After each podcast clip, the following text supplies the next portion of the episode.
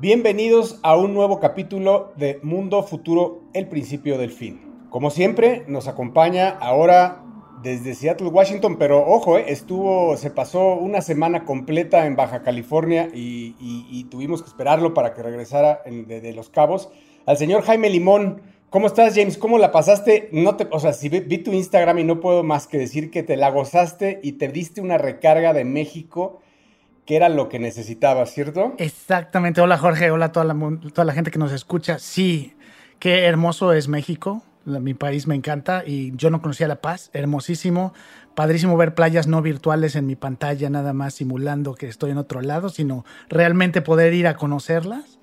Y feliz estar acá de regreso en mi este, húmedo y frío Seattle otra vez. Muy bien, muy bien. ¿No te dieron ganas de quedarte otro ratito? Siempre, Sí. Siempre. Y desde Nueva York, ahora, porque pues como siempre, hombre de negocios cambia de diferentes latitudes, está en Nueva York eh, ¿Cómo estás, mi hermano? Allá, ¿qué estás haciendo? ¿Qué pasó, mi carne? Vine a cobrarle una lana que me debía a un expresidente de Estados Unidos que tiene aquí un edificio aquí en la esquina, a unas dos cuadras.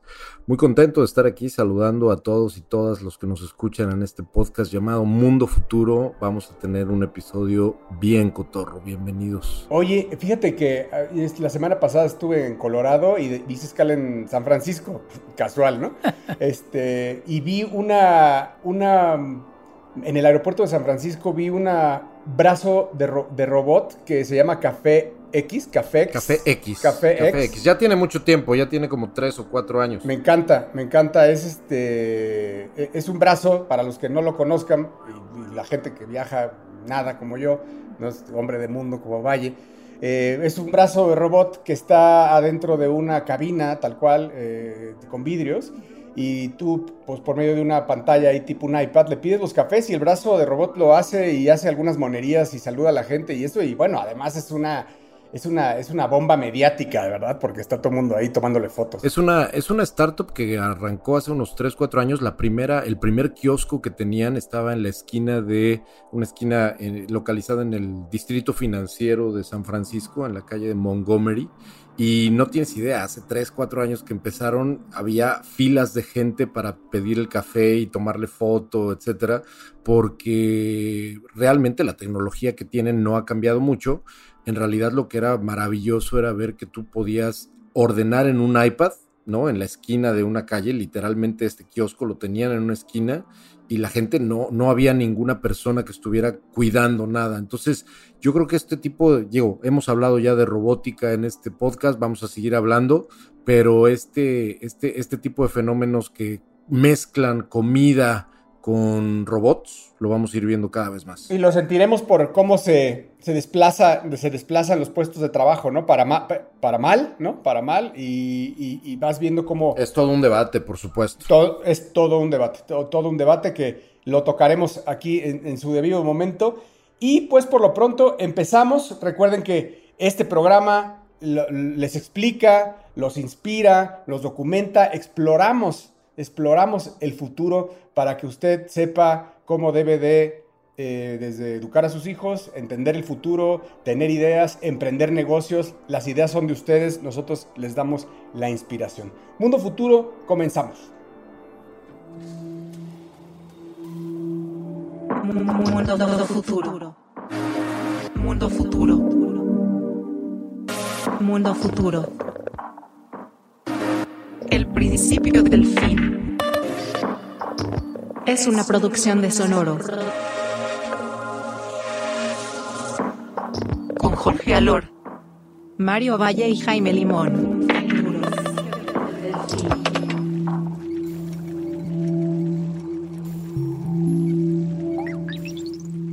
Y bueno, para arrancar este episodio, eh, me inspiró para platicar con ustedes eh, una empresa que encontré en línea que se llama Synthesia, S-Y-N-T-H-E-S-I-A. Eh, su página es synthesia.io. Y los servicios que ofrecen me parecen como ahora sí que el principio del fin para muchas organizaciones, pero sobre todo para ciertos este, roles y trabajos eh, de producción de video. Y básicamente lo que están ofreciendo hoy, y ahorita platicamos de las implicaciones hacia futuro, pero hoy lo que te ofrecen es, ellos ya capturaron la imagen de una persona que se ve totalmente realista, es decir, no es, no es algo que, se, que parezca robótico. Eh, capturaron en video ya a ciertos presentadores y lo único que uno tiene que hacer es escoger qué presentador quiere. Ofrecen hasta 40 idiomas diferentes. Entonces escoges el presentador, el idioma, les mandas tu guion del video que quieres hacer. Eh, les mandas también si tienes este, presentaciones de PowerPoint o de cualquier otro sistema, gráficas. Y por 30 dólares al mes te pueden hacer hasta dos videos. Eh, donde este presentador digital, de alguna manera, aunque es una persona que se, que se capturó en video y se digitalizó, pero a través de eh, inteligencia artificial y la captura fotorrealista, pues esa persona se convierte como en tu presentador de cualquier información que tú quieras. Actualmente lo están ofreciendo para empresas, donde si quieres hacer la presentación de tu producto y no tienes a alguien que pueda fácilmente ponerse a producir un video, bueno, pues estas personas te hacen el video. Ah, aquí lo, lo interesante es todo este concepto de poder digitalizar a una persona y a partir de ahí ya no necesitar, no necesitar volver a grabarla en ningún momento. Ya la tienes digitalizada y la puedes poner a decir lo que tú quieras en cualquier momento. Ofrecen también para empresas que si quieres que el director general, por ejemplo, o el director de recursos humanos lo digitalicen, lo digitalizan una vez y a partir de ahí ya lo pueden poner a presentar cualquier tipo de mensaje y crear esos videos. Pues obviamente, Mario Jorge, esto da para muchísimo de implicaciones. Yo no sé si, no sé si quisiera estar en una empresa donde el director general se digitaliza y entonces ya habla con nosotros una imagen, ¿no? Eh, sí, sin duda, sin duda el, eh, eh, tema de deep fake, vamos a decirle, o de, en donde ya vamos a, pasar el, corríjanme si estoy bien, pero el, que el, llamado un valley, ¿no? En donde ya el ojo ya no distingue eh, entre algo creado o entre algo natural.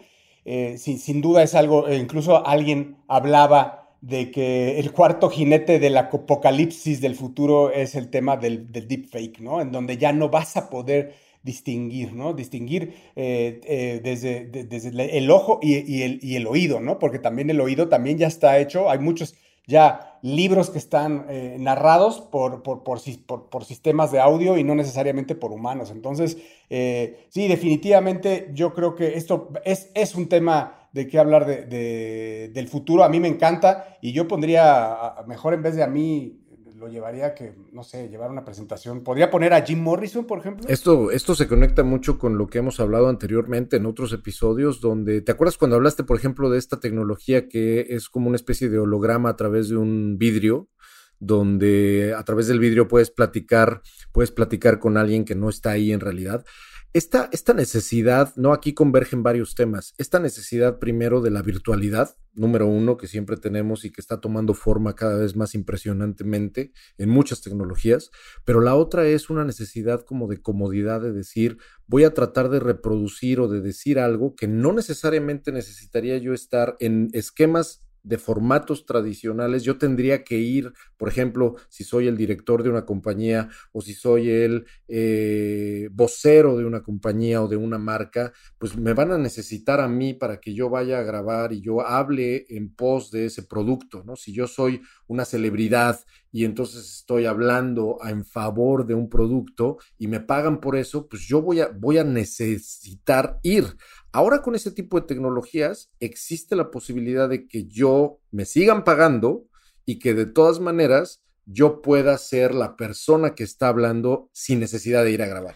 Y creo que tienes el tema también de que de pronto va, si te graban a ti, Mario, pues de, pronto van a ver videos donde estás hablando en japonés, estás hablando en ruso, que eso también es algo bien interesante, ¿no? El poder tener a una persona, ya sea que exista o inventada a través de AI, pero haciendo estas presentaciones y ser súper consistente, es decir, no importa en qué idioma, y creo que es algo de lo que vende esta empresa, ¿no?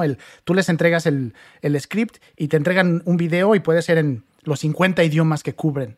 Entonces, de pronto tienes a, lo que sería una persona digital hablando en todos los idiomas y dando el mismo mensaje. Y atención, emprendedores, imagínense que, que podamos revivir a un ser querido, ¿no? A un familiar y que mandes las fotos de todos los ángulos y podrías tener este, este, este deep fake de tu familiar y, en y que pudieras eh, ponerte a platicar con él o podría leerle cuentos a los niños en las noches, a tu abuelita, ¿verdad? O sea, eso creo que, creo que tiene mucho, mucho para dónde hacerse. O imagínense que podríamos verlos eh, a tu abuelita, pero hablar con ella en el metaverse, ¿no? En donde tu, el Uncanny Valley, o sea, tu ojo está realmente, son cosas que van a venir, sin duda, si lo estamos hablando aquí es porque vendrán y nos tocará vivirlas, y que, y que realmente van a tocar fibras de nuestros sentimientos que ningún otro ser humano nunca antes ha vivido. Imagínate estar regañando a tus hijos y decir, mi abuela decía, ah, no, espérame, déjame ponerle play a algo porque te voy a, te voy a presentar a alguien y que entonces la abuela llegue y, te, y le diga al hijo directamente con su nombre, literalmente lo que ella decía y el consejo la situación contextual que se está diciendo. Digo, lo estoy extrapolando y estoy medio bromeando al respecto, pero esto que dice Jorge yo creo que va a ser uno de los impactos más importantes, más allá de retail, porque yo creo que primeramente los emprendedores y las emprendedoras que nos están escuchando deberían de eh, explorar el deep fake con intenciones comerciales y de retail y de tiendas y de eh, duplicación de, obviamente con todos los derechos y con todas las, eh, las royalties pagadas, pero con la duplicación o la triplicación de personas y celebridades, yo creo que lo vamos a estar viendo cada vez más y más y más y más, pero esta fibra emocional que está diciendo Jorge, yo creo que va a ser una de las más importantes y que van a, vaya, tocar eh, temas muy profundos en el futuro. Sí, y, creo que lo que es bien interesante es hoy, sobre todo nosotros los viejitos que criticamos que los jóvenes se graban y se videan absolutamente todo el tiempo y están transmitiendo en stream y tienen los TikToks. Creo que eso, un poquito futureando, podrías en algún momento del futuro tomar un AI y decirle, mira, aquí está el feed de esta persona donde va a tener horas y horas y horas de video, de audio, de cómo habla, cómo se comporta, y de ahí eh, nutrir eso para tener una representación súper realista, porque ya, ya grabamos todo eso, ese material existe, que a lo mejor para las abuelitas por lo menos para la mía no existe, igual que tengo tres fotos, pero de mis hijos va a haber horas de video que podrían usar para eso. No vaya a ser que te traigan, a esa inteligencia artificial te traiga después el, el OnlyFans. Mira, te traje el OnlyFans de tu abuelita cuando era joven. Le iba bien, ¿eh? Pero a lo mejor te ofrece comercializarlo, entonces pues, habrá quien lo piense dos veces. Esos muchachos que están en el OnlyFans deberían de pensar lo que puede quedarse para la posteridad. Se va a quedar. No, todo. Pues es que eh, imagínate con, con todos estos buscadores que hay este, y como toda esa información pública, una vez que detecta, ah, es esta persona, la puede detectar a través de todas las redes sociales y toda esa información puede nutrir a una inteligencia artificial que diga, ok, este Juan Pérez así se ve, así se comporta, así habla, este es su tono de voz, este es su ritmo de voz, es más, así se mueve, porque todo eso Juan Pérez lo documentó durante años en sus redes sociales y de pronto tenemos un Juan Pérez virtual súper realista. Pues que lleven este software a, las mañaneras, ¿no? y le suban el pitch. Para quienes, para las personas que no eh, pertenecen a el país llamado México, las mañaneras son las conferencias del señor presidente de la República, el respetable. Así es, a lo mejor ya no, ya no tiene que ir, ya no tiene que ir, cabecita blanca. Y bueno, una de las cosas que también platicábamos antes de arrancar el episodio era las implicaciones para nuevas industrias, también que puede tener esta tecnología, incluyendo la necesidad de empresas u organismos que vayan a verificar que a, la persona que estás viendo, ya sea digital o real, eh, es, quien representa ser o quien dice ser. Entonces, probablemente vamos a ver a esta industria crecer, compañías, organizaciones que van a certificarte quién eres para que cuando la persona lo vea sepa que realmente es un mensaje tuyo y esto obviamente tiene implicaciones tanto personales como en la oficina, ¿no? Conforme las oficinas se van virtualizando y se va volviendo todo digital. Pero mientras tanto, James, mientras eso llega, yo creo que va a haber un, periodo de transición bien fuerte, ¿no? Bien fuerte en donde eh, los medios pues van a tener que, van, regresarán yo creo a, tener credibilidad, la credibilidad que tuvieron siempre desde un principio y que para mí desde, desde la aparición de Internet eh, allá en los noventas, fueron perdiendo credibilidad, ¿no? Para mí, con la aparición de Twitter les pegó durísimo y eso, pero es ahora sí es recurrir a las, ah, por lo pronto en este periodo de transición, recurrir a estas eh, grandes em, generadores de contenido que tendrán esta chamba mucho más fuerte de corroborar las noticias y ser una base de datos fidedigna de contenido.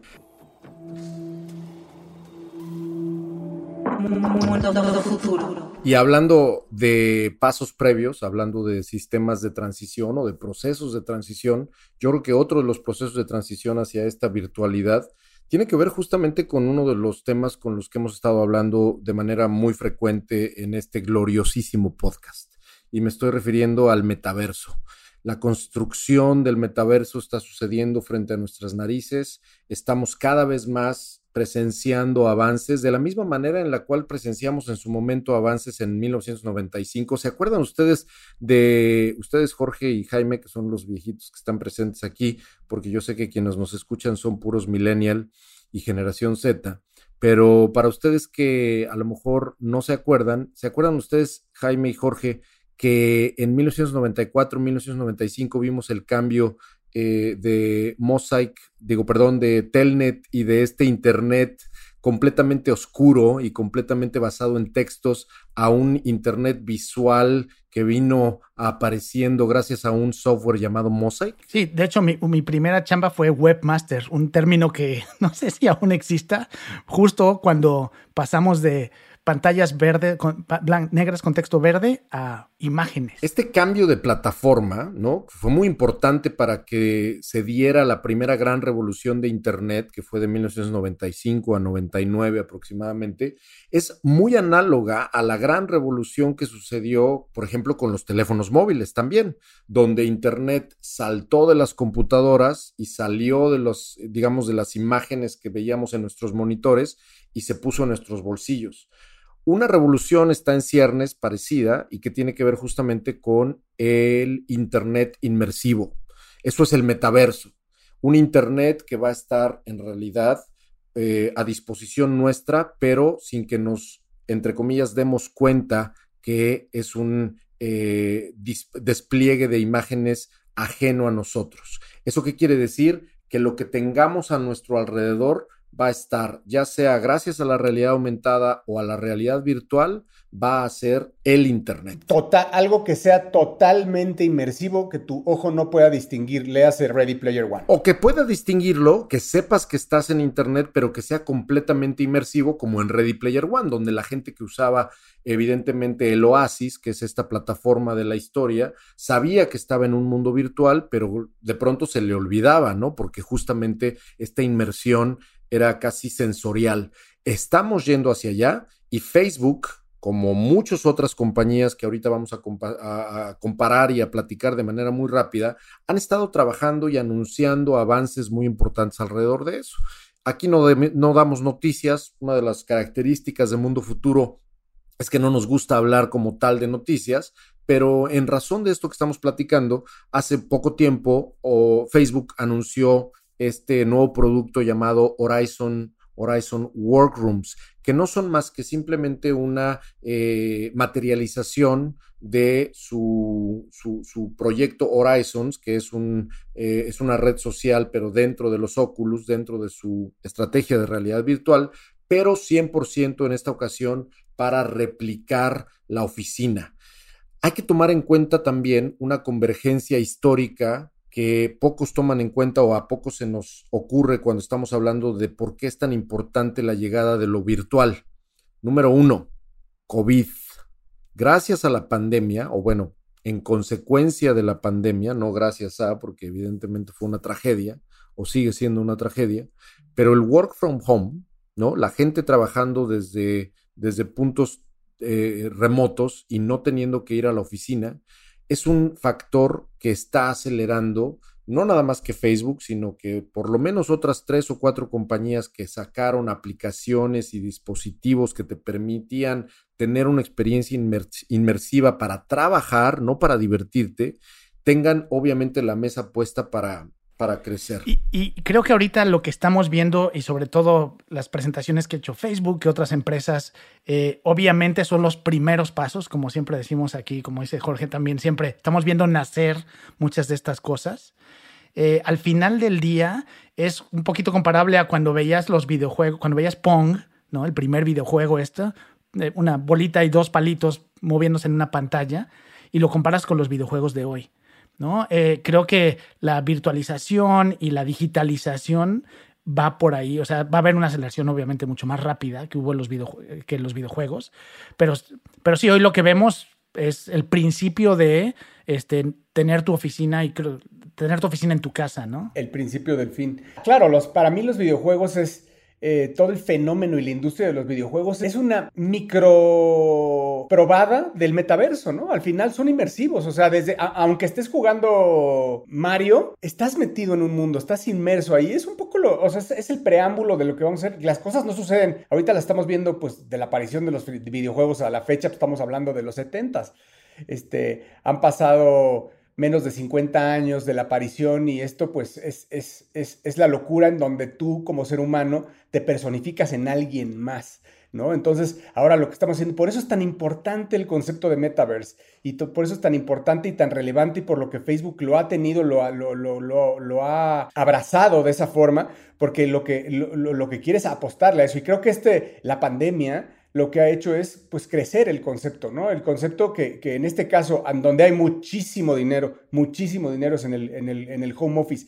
Y una de las cosas, una de las cosas que ha hecho la pandemia, que es para mí es, son dos cosas fundamentales, es el tema del comercio electrónico es uno que lo aceleró de una forma impresionante y la otra es el home office, porque no va a volver. No hay forma de que esto vuelva a ser lo mismo que fue. Es un síntoma definitivamente de que hay un agotamiento, por un lado, de plataformas que permitieron inmediatamente una virtualidad como Zoom, ¿no? ¿Qué pasó inmediatamente de la pandemia o gracias a la pandemia? Lo que sucedió fue un crecimiento impresionante de Zoom. La gente hoy en día sigue utilizando Zoom. Estamos haciendo este podcast a través de una tecnología parecida a Zoom. El punto es, hay un agotamiento de la gente ya se está cansando de ver y de trabajar a través de un monitor y de tener una presencia, entre comillas, que está completamente en segunda dimensión a través de una pantallita como si fuera de televisión. Y que se junta con la noticia que hablábamos de Sintesia, porque al final, y lo dice Peter Diamandis en su libro,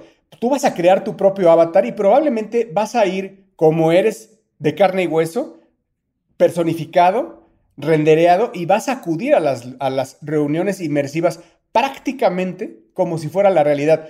Y me gusta el ejemplo que pone James. Esto que estamos haciendo de Zoom es el Pong. Imagínense, este Zoom es el Pong de los años 70, eh, de los años 70. Hay tanto dinero en la industria remota de home office que veremos cosas increíbles llegando en los próximos años para facilitarle el trabajo y la convivencia a, la gente que trabaja. Sí, creo que hay dos temas que hemos platicado mucho que hacen falta y que van a mover todo y acelerarlo. ¿no? Uno es el hardware. El día que tengamos, así como con los videojuegos, el día que haya una consola chiquita en tu casa con los controles correctos y eso es lo que le hace falta a la realidad virtual. Hoy el hardware es complejo, complicado y aunque ha bajado de precio, no es tan cómodo.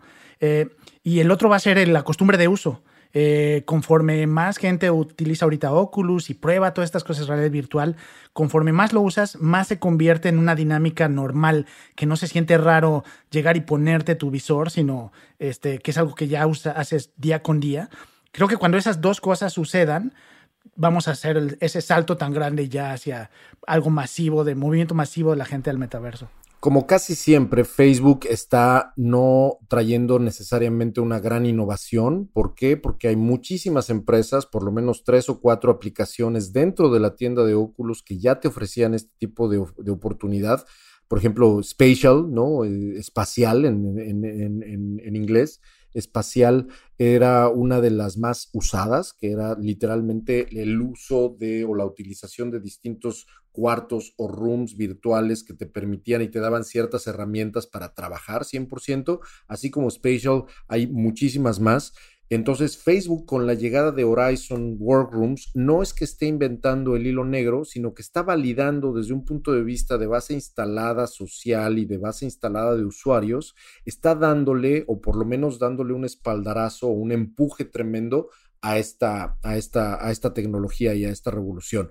Lo que viene, sin duda, como para cerrar un poco este comentario, Jaime Jorge, yo creo que estamos en, en, a punto de empezar a ver ya menos videojuegos en Oculus, menos videojuegos en realidad virtual y muchas más aplicaciones de productividad.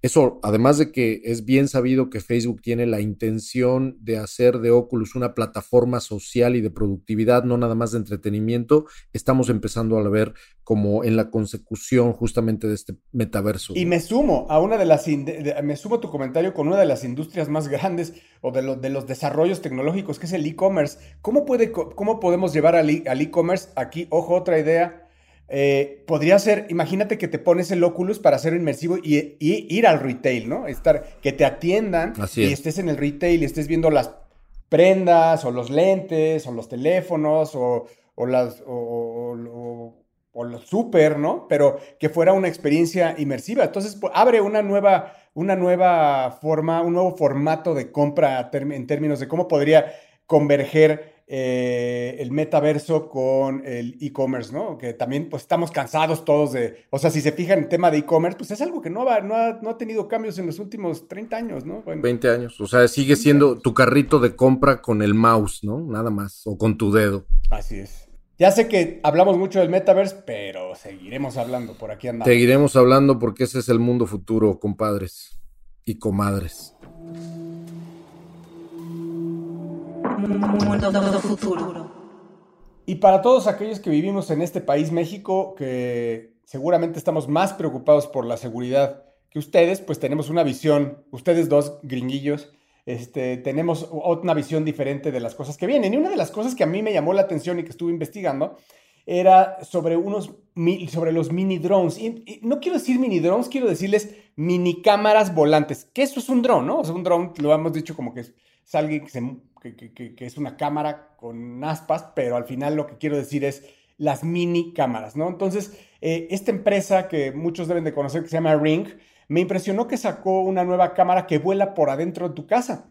No quiero irme en, el aspecto más de ese gadget en especial, porque, en especial, porque lo que hace es que hace un reconocimiento eh, por medio de su tecnología de radar y recorre tu hace rondines de reconocimiento por tu casa, por los cuartos, por la sala, por la entrada, por el jardín, por donde tú previamente la programaste.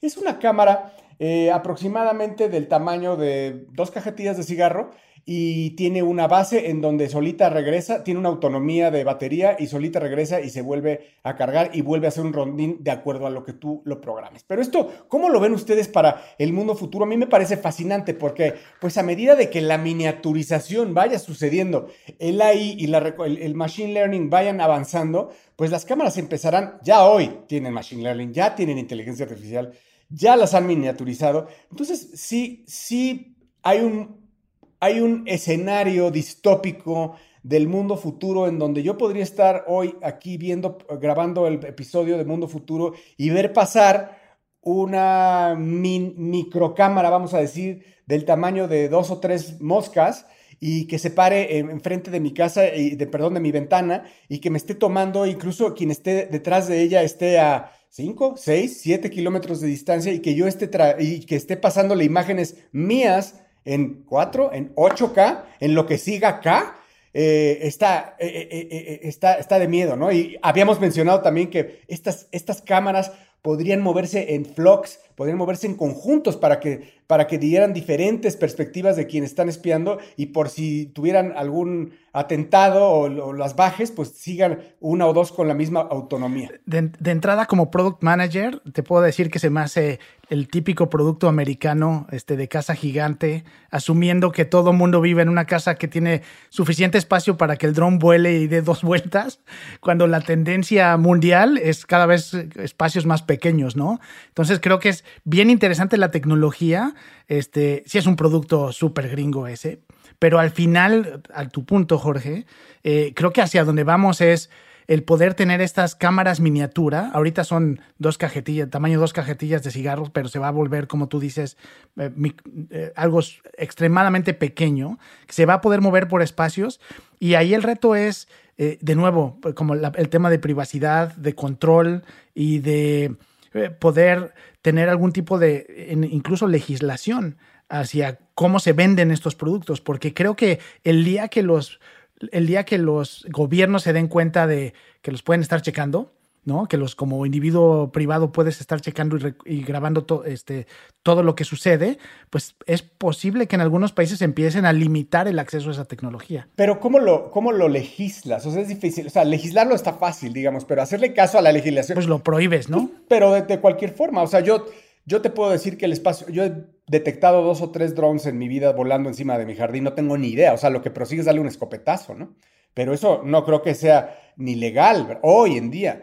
Eh, eh, eh, recuerda que ahora esas microcámaras que pueden llegar a ser de dos, de un centímetro, alguien las puede estar controlando por medio de lentes de, realidad aumentada, por ejemplo, bueno, por medio para que sea totalmente inmersivo, ¿no? Y se pueden, se podrían meter, los que las manejan se pueden meter por pedacitos de ventana, meterse a tu casa. O sea, eso, eso no, está- estamos diciendo que estás, no, no, no estoy poniendo sobre la legislación, sino estoy hablando del uso, ¿no? Del uso, que, de algo que viene, viene pronto. Sí, el tema es conforme, y creo que eso la historia lo prueba siempre, cuando hay un incidente, siempre necesitas el incidente.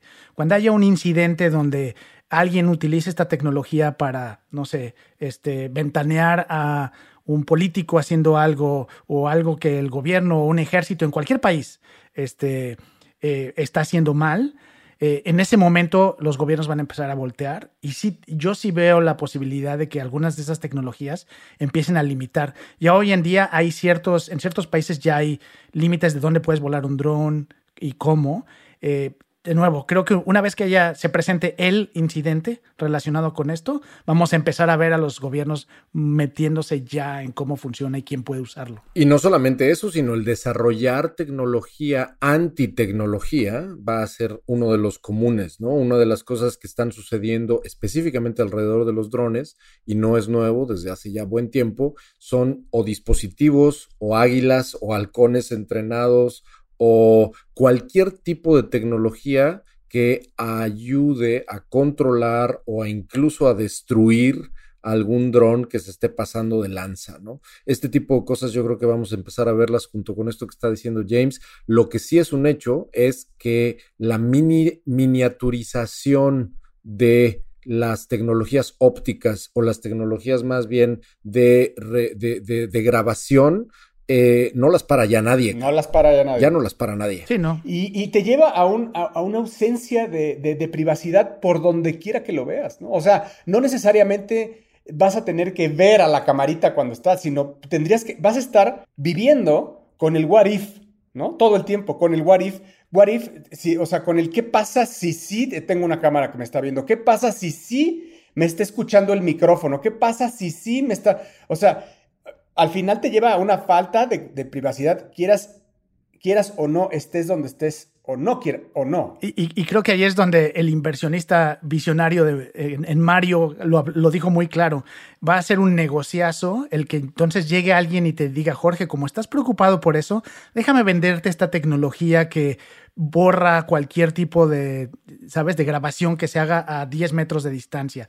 O este dron antidrón. Sí, ¿no? Un generador de un campo electromagnético que en el momento en que llega un dron a querer grabar algo, eh, absolutamente bloquea la señal. ¿no? Es una superindustria por nacer. Bueno, que seguramente ya existe de manera muy precaria, pero que seguramente va a explotar porque la gente va a buscar maneras de mantener, aunque sea un poco de privacidad. Así es. Pues ya usted escuchó, señor inversionista. eh, ya ve dónde están los campos ahí interesantes para ir empezando desde ahora, porque pues estos negocios requieren tiempo.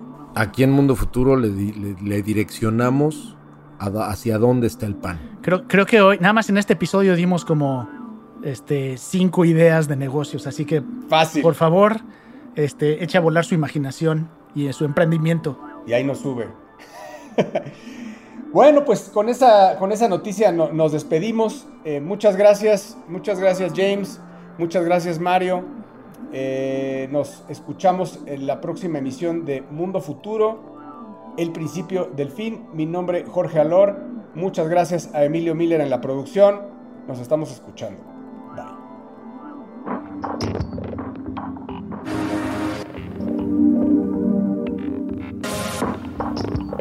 Mundo Futuro. Mundo Futuro es una producción de Sonoro.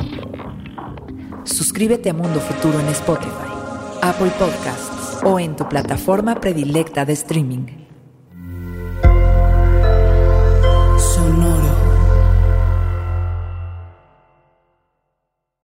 Victoria Cash. Thanks for calling the Lucky Land Hotline. If you feel like you do the same thing every day, press 1.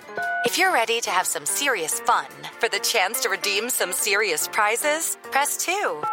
We heard you loud and clear. So go to LuckyLandSlots.com right now and play over 100 social casino-style games for free.